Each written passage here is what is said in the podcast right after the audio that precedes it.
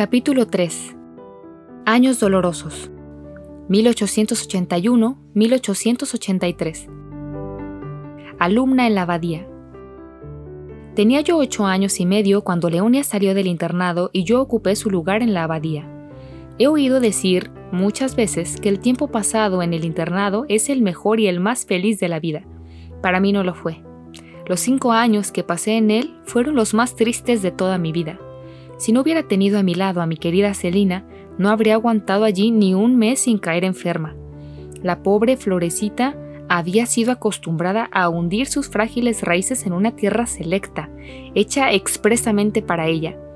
Por eso se le hizo muy duro verse en medio de flores de toda especie, que tenían a menudo raíces muy poco delicadas y obligada a encontrar en una tierra ordinaria la savia que necesitaba para vivir. Tú me habías educado tan bien, madre querida, que cuando llegué al internado era la más adelantada de las niñas de mi edad. Me pusieron en una clase en la que todas las alumnas eran mayores que yo. Una de ellas de 13 a 14 años de edad. Era poco inteligente, pero sabía imponerse a las alumnas, e incluso a las profesoras. Al verme tan joven, casi siempre la primera de la clase y querida por todas las religiosas, se ve que sintió envidia, muy comprensible en una pensionista, y me hizo pagar de mil maneras mis pequeños éxitos. Dado mi natural tímido y delicado, no sabía defenderme, ni me contentaba con sufrir en silencio, sin quejarme ni siquiera a ti de lo que sufría. Pero no tenía la suficiente virtud para sobreponerme a esas miserias de la vida y mi pobre corazoncito sufría mucho. Gracias a Dios todas las tardes volví al hogar paterno. Allí se expansionaba mi corazón saltaba al regazo de mi rey, diciéndole las notas que me habían dado, y sus besos me hacían olvidar todas las penas. Con qué alegría anuncié el resultado de mi primer composición, una composición sobre la historia sagrada. Solo me faltó un punto para llegar al máximo, por no haber sabido el nombre del padre de Moisés. Era por lo tanto la primera de la clase y traía una hermosa condecoración de plata. Como premio, papá me regaló una preciosa monedita de 20 céntimos que eché en un bote destinado a recibir casi todos los jueves una nueva moneda, siempre del mismo valor. De ese bote sacaba yo dinero en determinadas fiestas solemnes, cuando quería dar de mi bolsillo una limosna para la colecta de la propagación de la fe u otras obras parecidas. Paulina, encantada con el triunfo de su pequeña alumna, le regaló un aro muy bonito, para animarla a seguir siendo tan estudiosa. Buena necesidad tenía la pobre niña de estas alegrías de la familia. Sin ellas, la vida del internado habría sido demasiado dura para ella. Días de vacación. Los jueves por la tarde nos daban asueto, pero no era como los asuetos de Paulina y no los pasaba con papá en el mirador. Tenía que jugar no con mi Celina, cosa que me gustaba mucho cuando estábamos las dos solas, sino con mis primitas y con las pequeñas Maudelon.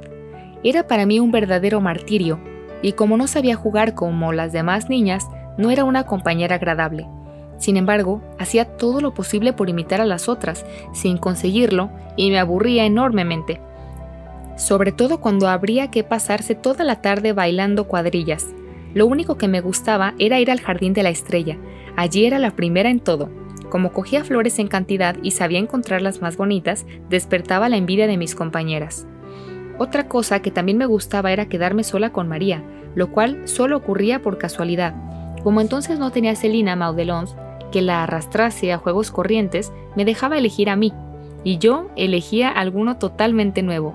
María y Teresa se convertían en ermitañas, que no tenían más que una pobre cabaña, un pequeño campo de trigo y unas pocas legumbres que cultivar.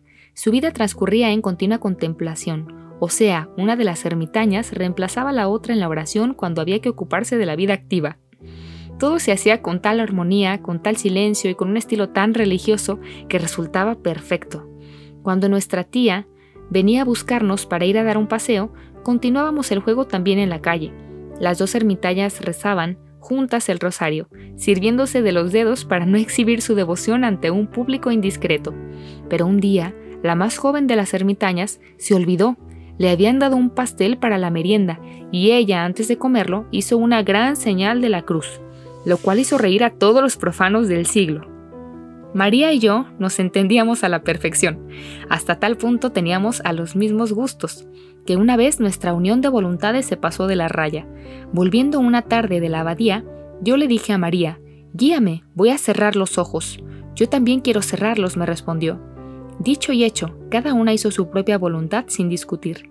Íbamos por la acera, por lo que no teníamos por qué temer a los coches. Tras un delicioso paseo de varios minutos y de saborear el placer de caminar a ciegas, las dos pequeñas atolondradas cayeron sobre unas cajas colocadas a la puerta de una tienda, o mejor dicho, las tiraron al suelo. El tendero salió todo furioso a recoger su mercancía. Las dos ciegas voluntarias se levantaron ellas solas y escaparon a todo correr, con los ojos bien abiertos y perseguidas por los justos reprocheros de Juana, que estaban tan enfadada como el tendero. En consecuencia, como castigo, decidió separarnos y desde aquel día María y Celina fueron juntas, mientras que yo iba con Juana. Eso puso fin a nuestra excesiva unión de voluntades y no les vino mal a las mayores, que nunca estaban de acuerdo y se pasaban todo el camino discutiendo. De esa manera, la paz fue completa. Primera comunión de Celina. Aún no he dicho nada de mi íntima relación con Celina. Si fuera a contarlo todo, nunca acabaría. En Lisieux se cambiaron los papeles. Celina se convirtió en un travieso de hablillo y Teresa ya no era más que una niñita muy buena pero excesivamente llorona. Eso no era obstáculo para que Celina y Teresa se quisiesen cada día más. A veces había entre ellas pequeñas discusiones, pero no era nada serio, y en el fondo estaban siempre de acuerdo. Puedo decir que nunca mi querida hermanita me dio el menor disgusto, sino que fue para mí como un rayo de sol, una fuente continua de alegría y de consuelo. ¿Quién podría decir con qué intrepidez me defendía en la abadía cuando alguien me acusaba? Se preocupaba tanto por mi salud que a veces me cansaba. De lo que no me cansaba era de verla jugar. Ponía en fila toda la tropa de nuestras muñecas y les daba clase como una maestra consumada, solo que tenía mucho cuidado de que las suyas se portasen siempre bien, mientras que a las mías las echaba a menudo de clase por su mala conducta. Me contaba todas las cosas nuevas que aprendía en clase, lo cual me divertía mucho y la tenía por un pozo de ciencia. Me había dado el título de hijita de Celina, y así cuando se enfadaba conmigo, su mejor muestra de que estaba enojada era decirme, ya no eres mi hijita, se acabó, me acordaré por toda la vida. Entonces yo no tenía más remedio que echarme a llorar como una Magdalena, suplicándole que me volviese a admitir como su hijita. Inmediatamente me besaba y me prometía que ya no se volvería a acordar de nada, y para consolarme cogía una de sus muñecas y le decía, Cariño, besa a tu tía. Una vez la muñeca tenía tanta prisa por besarme tiernamente que me metió sus dos bracitos por la nariz. Celina, que no lo había hecho adrede, me miraba estupefacta, viendo a la muñeca colgándome de la nariz. La tía no tardó mucho en rechazar las efusiones demasiado tiernas de su sobrina y se echó a reír, con todas las ganas, ante tan singular aventura. Lo más divertido era vernos comprar las dos a la vez, en la tienda, los aguinaldos. Nos escondíamos cuidadosamente la una de la otra. Con solo 50 céntimos teníamos que comprar por lo menos 5 o 6 objetos diferentes, y la cuestión era quién compraría las cosas más bonitas. Encantadas con nuestras compras, esperábamos con impaciencia el primer día del año para poder ofrecernos una a otra nuestros magníficos regalos. La primera que se despertaba se apresuraba a felicitarle a la otra el año nuevo. Luego nos entregábamos los aguinaldos y las dos nos quedábamos extasiadas ante los tesoros que la otra había conseguido con 50 céntimos. Esos regalitos nos causaban casi tanto placer como los ricos aguinaldos de mi tío. Por lo demás, eso no era más que el principio de nuestras alegrías. Aquel día nos vestíamos a toda prisa y estábamos al acecho para saltar el cuello de papá. En cuanto salía de su habitación, toda la casa se llenaba de gritos, de alegría, y nuestro papaíto se mostraba feliz de vernos tan contentas. Los aguinaldos que María y Paulina daban a sus hijitas no eran de gran valor, pero les causaban también una gran alegría, y es que en esa edad aún no estábamos embotadas, nuestra alma en toda su lozanía se abría como una flor feliz de recibir el rocío de la mañana, un mismo soplo mecía nuestras corolas, y lo que hacía gozar o sufrir a una, hacía gozar o sufrir a su vez a la otra. Si nuestras alegrías eran comunes, lo comprobé muy bien el día de la primera comunión de mi querida Celina.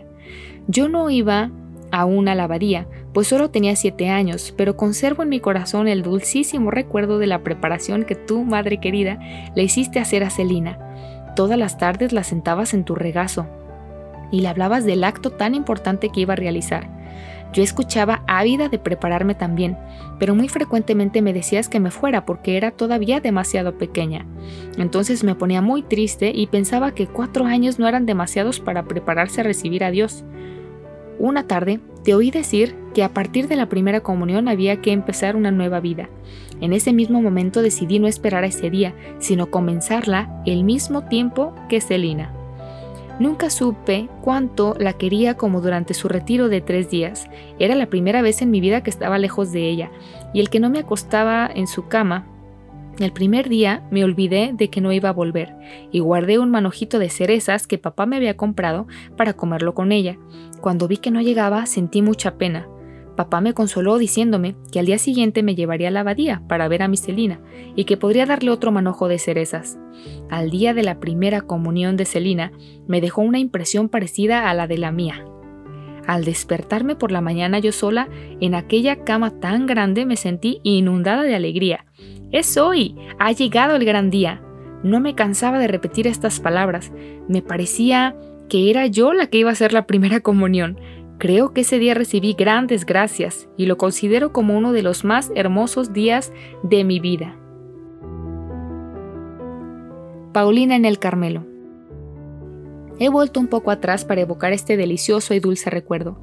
Ahora quiero hablarte de la dolorosa prueba que vino a destrozar el corazón de Teresita cuando Jesús le arrebató a su querida mamá, a su Paulina, a la que tan tiernamente quería. Un día yo había dicho a Paulina que me gustaría ser solitaria, irme con ella a un desierto lejano. Ella me contestó que ese era también su deseo y que esperaría a que yo fuese mayor para marcharnos. La verdad es que aquello no lo dijo en serio, pero Teresita sí lo había tomado en serio. Por eso, ¿cuál no sería su dolor al oír un día hablar a su querida Paulina con María de, de su próxima entrada en el Carmelo? Yo no sabía lo que era el Carmelo, pero comprendí que Paulina iba a dejarme para entrar en un convento. Comprendí que no me esperaría y que iba a perder a mi segunda madre. ¿Cómo podré expresar la angustia de mi corazón? En un instante comprendí lo que era la vida. Hasta entonces no me había parecido tan triste, pero entonces se me apareció en todo su realismo y vi que no era más que un puro sufrimiento y una continua separación. Lloré lágrimas muy amargas, pues aún no comprendía la alegría del sacrificio. Era débil, tan débil que considero una gracia muy grande el haber podido soportar una prueba como aquella, que parecía muy superior a mis fuerzas. Si me hubiese ido enterando poco a poco de la partida de mi Paulina querida, tal vez no hubiera sufrido tanto, pero al saberlo de repente fue como si me hubieran clavado una espada en el corazón. Siempre recordaré, madre querida, con qué ternura me consolaste. Luego me explicaste la vida del Carmelo que me pareció muy hermosa, evocando en mi interior todo lo que me habías dicho. Comprendí que el Carmelo era el desierto a donde Dios quería que yo fuese también a esconderme. Lo comprendí con tanta evidencia que no quedó la menor duda en mi corazón. No era un sueño de niña que se deja entusiasmar fácilmente, sino la certeza de una llamada de Dios quería ir al Carmelo. No por Paulina, sino solo por Jesús. Pensé muchas cosas que las palabras no pueden traducir, pero que dejaron una gran paz en mi alma. Al día siguiente confié mi secreto a Paulina, quien viendo en mis deseos la voluntad del cielo, me dijo que pronto iría con ella a ver la madre priora del Carmelo y que tendríamos que decirle lo que Dios me hacía sentir. Se escogió un domingo para esta solemne visita, y mi apuro fue grande cuando supe que María debería acompañarme. Por ser yo aún demasiado pequeña para ver a las carmelitas, sin embargo, yo tenía que encontrar la forma de quedarme a solas con la priora, y he aquí lo que se me ocurrió. Le dije a María que ya que teníamos el privilegio de ver a la madre priora, debíamos ser muy amables y educadas con ella, y que por eso debíamos confiarle nuestros secretos, así que cada una tendría que salir un momento y dejar a la otra solas con la madre. María creyó lo que le decía, y a pesar de su repugnancia a confiar secretos que no tenía, nos quedamos a solas, una después de la otra con la madre María de Gonzaga. Después de escuchar mis importantes confidencias, la madre creyó en mi vocación, pero me dijo que no recibían postulantes de nueve años y que tendría que esperar hasta los 16. Yo me resigné, a pesar de mis vivos deseos de entrar cuanto antes y de hacer la primera comunión el día de la toma de hábito de Paulina. Ese día me echaron piropos por segunda vez. Sor Teresa de San Agustín, que había bajado a verme, no se cansaba de llamarme guapa, Yo no pensaba venir al Carmelo para recibir alabanzas, así que después de la visita no cesaba de repetirle a Dios que yo quería ser carmelita solo por él. Durante las pocas semanas que mi querida Paulina permaneció todavía en el mundo, procuré aprovecharme bien de ella. Todos los días Celina y yo le comprábamos un pastel y bombones, pensando que ya pronto no volvería a comerlos. Estábamos continuamente a su lado sin dejarle ni un minuto de descanso. Por fin, llegó el 2 de octubre, día de lágrimas y de bendiciones, en que Jesús cortó la primera de sus flores, destinada a ser la madre de las que pocos años después irían a reunirse con ellas. Aún me parece estar viendo el lugar donde recibí el último beso de Paulina. Luego, mi tía nos llevó a todas a misa, mientras papá subía a la montaña del Carmelo para ofrecer su primer sacrificio. Toda la familia lloraba, de modo que al vernos entrar en la iglesia, la gente nos miraba extrañada. A mí me daba igual, y no por eso dejé de llorar. Creo que si el mundo entero se hubiera derrumbado a mi alrededor, no me habría dado cuenta. Miraba el hermoso cielo azul y me maravillaba de que el sol pudiese seguir brillando con tanto esplendor mientras mi alma estaba inundada de tristeza. Tal vez, madre querida, te parezca que exagero la pena que sentí. Comprendo muy bien que no debería haber sido tan grande, pues tenía la esperanza de volver a encontrarte en el Carmelo, pero mi alma estaba lejos de estar madura y tenía que pasar por muchos crisoles antes de alcanzar la meta que tanto deseaba el 2 de octubre. Era el día fijado para volver a la abadía, y no tuve más remedio que ir a pesar de mi tristeza. Por la tarde nuestra tía vino a buscarnos para ir al Carmelo, y vi a mi Paulina querida detrás de las rejas. Ay, cuánto he sufrido en este locutorio del Carmelo. Como estoy escribiendo la historia de mi alma, debo decírselo todo a mi madre querida, y confieso que los sufrimientos que precedieron a su entrada no fueron nada en comparación con los que vivieron después. Todos los jueves íbamos en familia al Carmelo, y yo que estaba acostumbrada a hablar con Paulina de corazón a corazón, apenas si conseguía dos o tres minutos al final de la visita, que por supuesto me pasaba llorando, y luego me iba con el corazón desgarrado. No comprendía que si tú dirigías preferentemente la palabra a Juana y a María, en vez de hablar con tus hijitas, era por delicadeza hacia nuestra tía. No lo comprendía, y pensaba en lo más hondo del corazón. He perdido a Paulina extraña enfermedad. Es asombroso ver cómo se desarrolló mi espíritu en medio del sufrimiento. Se desarrolló de tal manera que no tardé en caer enferma. La enfermedad que me aquejó provenía ciertamente del demonio, furioso por tu entrada en el Carmelo. Quiso vengarse en mí del daño que nuestra familia iba a causarle en el futuro. Pero lo que él no sabía era que la amorosa reina del cielo velaba por su frágil florecilla, que ella le sonreía desde lo alto de su trono y que se aprestaba a calmar la tempestad en el mismo momento en que su flor iba a quebrarse sin remedio. Hacia finales de año me sobrevino un continuo dolor de cabeza, pero que se podía aguantar bien. Podía seguir estudiando y nadie se preocupó por mí. Esto duró hasta el día de Pascua de 1883. Papá había ido a París con María y Leonia y nuestra tía nos llevó a su casa a Celina y a mí.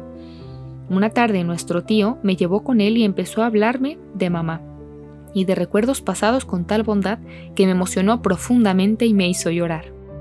Entonces me dijo que era demasiado sensible y que necesitaba mucho distraerme, y que mi tía y él habían decidido tratar de hacérmelo pasar bien durante las vacaciones de Pascua. Esa tarde teníamos que ir al círculo católico, pero viendo que estaba demasiado cansada, mi tía me hizo acostar.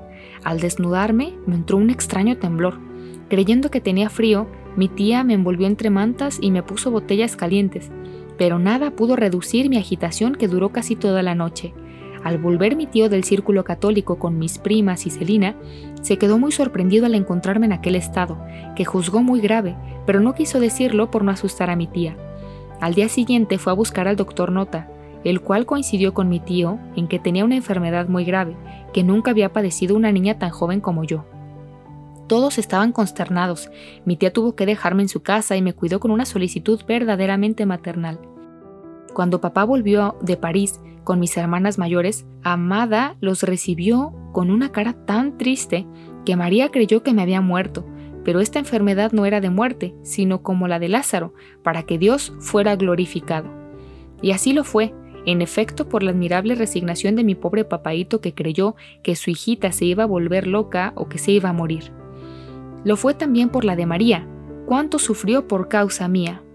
y qué agradecida le estoy por los cuidados que tan desinteresadamente me prodigó. Su corazón le dictaba lo que yo necesitaba, y verdaderamente un corazón de madre es mucho más sabio que el de un médico y sabe adivinar lo que conviene para la enfermedad de su hijo. La pobre María tuvo que venir a instalarse en casa de mi tío, pues no era imposible trasladarme por entonces a los Buissonets. Entretanto, se acercaba la toma de hábito de Paulina. Delante de mí evitaban hablar de ello, pues sabían la pena que sentía por no poder ir pero yo hablaba de ello con frecuencia diciendo que para entonces yo estaría lo bastante bien para ir a ver a mi Paulina querida. Y en efecto, Dios no quiso negarme ese consuelo, o mejor, quiso consolar a su querida prometida, que tanto había sufrido con la enfermedad de su hijita. He observado que Jesús no quiere probar a sus hijas en el día de sus esponsales. Esta fiesta debe ser una fiesta sin nubes, un anticipo de las alegrías del paraíso. ¿No lo ha demostrado ya cinco veces?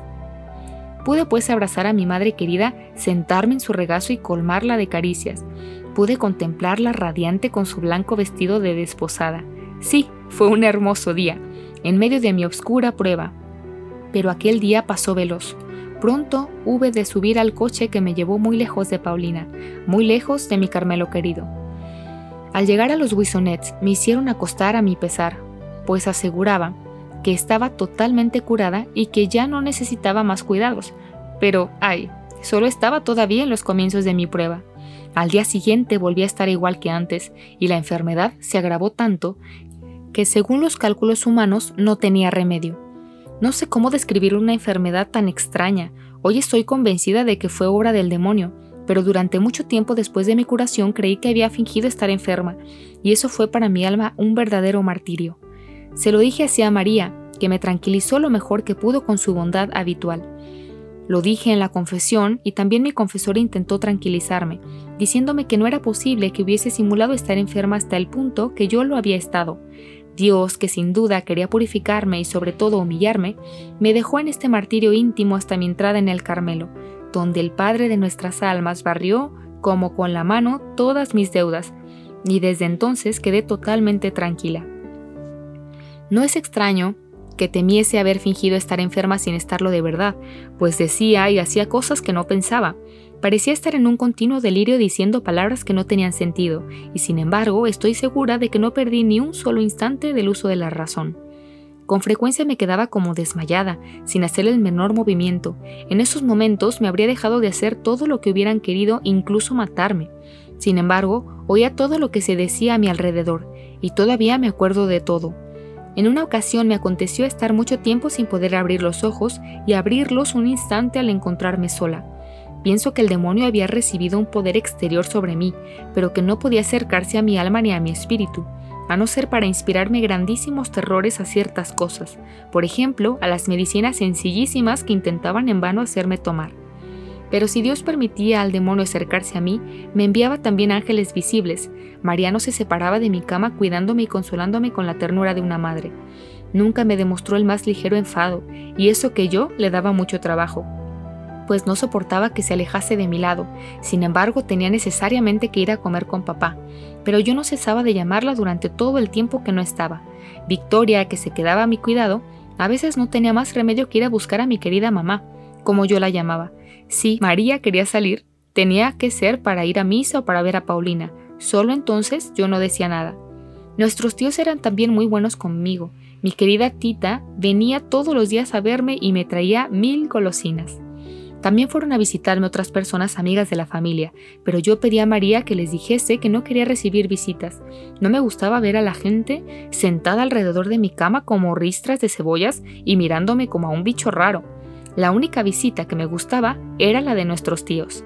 Me sería imposible decir cuánto creció mi cariño hacia ellos a partir de esta enfermedad. Comprendí como nunca que ellos no eran para nosotros unos parientes cualquiera. ¿Qué razón tenía nuestro papaito cuando nos repetía tantas veces estas palabras que acabo de escribir? Más tarde, él mismo supo por experiencia que no se había equivocado, y seguro que ahora protege y bendice a quienes le prodigaron generosos cuidados. Yo todavía estoy en el destierro y no sabiendo cómo demostrarles mi gratitud, solo tengo una manera de aligerar mi corazón. Rezar por estos familiares tan queridos que fueron y que siguen siendo tan buenos conmigo. También Leonia era muy buena conmigo y hacía todo lo posible por distraerme Yo a veces la hacía sufrir, pues se daba perfectamente cuenta de que María era insustituible a mi lado. Y mi Celina querida, ¿qué no hizo por su Teresa? Los domingos, en vez de salir de paseo, venía a encerrarse horas enteras con una pobre niña que parecía idiota. Verdaderamente, se necesitaba mucho amor para no huir de mí. Hermanitas queridas, cuánto os hice sufrir. Nadie os hizo sufrir tanto como yo. Y nadie recibió nunca tanto amor como el que vosotras me prodigasteis. Gracias a Dios tendré el cielo para resarcirme. Mi esposo es enormemente rico, y yo meteré la mano en sus tesoros de amor para poder devolveros. Centuplicado todo lo que sufristeis por causa mía. Mi mayor consuelo mientras estuve enferma era recibir carta de Paulina. La leía y la releía hasta sabérmela de memoria. Un día, madre querida, me mandaste un reloj de arena y una de mis muñecas vestida de carmelita. Es imposible decir la alegría que sentí. A mi tío no le gustó. Decía que en vez de hacerme pensar en el Carmelo, habría que alejarlo de mi mente. Yo, por el contrario, pensaba que la esperanza de ser un día carmelita era lo único que me hacía vivir. Me encantaba trabajar para Paulina. Le hacía pequeños trabajos en cartulina y mi ocupación preferida era hacer coronas de margaritas y de miosotis para la Santísima Virgen. Estábamos en el mes de mayo. Toda la naturaleza se vestía de flores y respiraba alegría. Solo la florecita languidecía y parecía marchita para siempre. La sonrisa de la Virgen. Sin embargo, tenía un sol cerca de ella, ese sol era la estatua milagrosa de la Santísima Virgen, que le había hablado por dos veces a mamá, y la florecita volvía muchas, muchas veces su corola hacia aquel astro bendito. Un día vi que papá entraba en la habitación de María, donde yo estaba acostada, y dándole varias monedas de oro con expresión muy triste, le dijo que escribiera a París y encargase unas misas a Nuestra Señora de las Victorias, para que le curase a su pobre hijita. ¿Cómo me emocionó ver la fe y el amor de mi querido rey. Hubiera deseado poder decirle que estaba curada, pero le había dado ya tantas alegrías falsas. No eran mis deseos los que podían hacer ese milagro, pues la verdad es que para curarme se necesitaba un milagro. Se necesitaba un milagro, y fue Nuestra Señora de las Victorias quien lo hizo. Un domingo, durante el novenario de misas, María salió al jardín, dejándome con Leonia que estaba leyendo al lado de la ventana. Al cabo de unos minutos me puse a llamar muy bajito. Mamá, mamá. Leonia, acostumbrada a oírme llamar siempre así, no hizo caso. Aquello duró un largo rato, entonces llamé más fuerte y por fin volvió María. La vi perfectamente entrar, pero no podía decir que la reconociera y seguí llamando cada vez más fuerte. Mamá. Sufría mucho con aquella lucha violenta e inexplicable, y María sufría quizás todavía más que yo, tras intentar inútilmente hacerme ver que estaba allí, a mi lado, se puso de rodillas junto a mi cama con Leonia y Celina. Luego, volviéndose hacia la Santísima Virgen e invocándola con el fervor de una madre que pide la vida de su hija, María alcanzó lo que deseaba. También la pobre Teresita, al no encontrar ninguna ayuda en la tierra, se había vuelto hacia su Madre del Cielo, suplicándole con toda su alma que tuviese por fin piedad de ella. De repente la Santísima Virgen me pareció hermosa, tan hermosa que yo nunca había visto nada tan bello. Su rostro respiraba una bondad y una ternura inefables, pero lo que me caló hasta el fondo del alma fue la encantadora sonrisa de la Santísima Virgen. En aquel momento todas mis penas se disiparon, dos gruesas lágrimas brotaron de mis párpados y se deslizaron silenciosamente por mis mejillas, pero eran lágrimas de pura alegría. La Santísima Virgen, pensé, me ha sonreído, qué feliz soy. Pero no se lo diré nunca a nadie, porque entonces desaparecería mi felicidad. Bajé los ojos sin esfuerzo y vi a María que me miraba con amor. Se la veía emocionada y parecía sospechar la merced que la Santísima Virgen me había concedido. Precisamente a ella y a sus súplicas fervientes debía yo la gracia de la sonrisa de la Reina de los cielos. Al ver mi mirada fija en la Santísima Virgen, pensó, Teresa está curada. Sí, la florecita iba a renacer a la vida. El rayo luminoso que la había reanimado no iba ya a interrumpir sus favores. No actuó de golpe, sino que lentamente, suavemente fue levantando a su flor y la fortaleció de tal suerte que cinco años más tarde abría sus pétalos en la montaña del Carmelo. Como he dicho, María había adivinado que la Santísima Virgen me había concedido alguna gracia secreta, así que cuando me quedé a solas con ella, me preguntó qué había visto. No pude resistirme a sus tiernas e insistentes preguntas, y sorprendida de ver que mi secreto había sido descubierto sin que yo lo revelara, se lo confié enteramente a mi querida María. Pero ay, como lo había imaginado, mi dicha iba a desaparecer y a convertirse en amargura. El recuerdo de aquella gracia inefable que había recibido fue para mí durante cuatro años un verdadero sufrimiento del alma. Solo volvería en encontrar mi dicha a los pies de Nuestra Señora de las Victorias, y entonces la recibí en toda su plenitud. Más adelante volveré a hablar de esta segunda gracia de la Santísima Virgen. Ahora quiero contarte, Madre mía, cómo mi dicha se convirtió en tristeza. María, después de escuchar el ingenuo y sincero relato de mi gracia, me pidió permiso para contarlo en el Carmelo, y no podía decirle que no. En mi primera visita a ese Carmelo querido, me sentí inundada de gozo al ver a mi Paulina vestida con el hábito de la Virgen. Fue un momento muy dulce para las dos. Teníamos tantas cosas que decirnos, que a mí no me salía nada, me ahogaba de emoción. La Madre María de Gonzaga también estaba allí y me daba mil muestras de cariño. Vi también a otras hermanas y delante de ellas me preguntaron por la gracia que había recibido, y María me preguntó si la Santísima Virgen llevaba al niño Jesús y si había mucha luz, etc. Todas estas preguntas me turbaron y me hicieron sufrir. Yo no podía decir más que una cosa. La Santísima Virgen me había parecido muy hermosa y la había visto sonreírme. Lo único que me había impresionado era su rostro, por eso, al ver que las carmelitas se imaginaban otra cosa muy distinta, mis sufrimientos del alma respecto a mi enfermedad ya habían comenzado. Me imaginé que había mentido. Seguramente si hubiera guardado mi secreto, habría conservado también mi felicidad, pero la Santísima Virgen permitió este tormento para bien de mi alma. Sin él, tal vez hubiera tenido algún pensamiento de vanidad, mientras que, tocándome en suerte la humillación, no podía mirarme a mí misma sin un sentimiento de profundo horror. Solo en el cielo podré decir cuánto sufrí.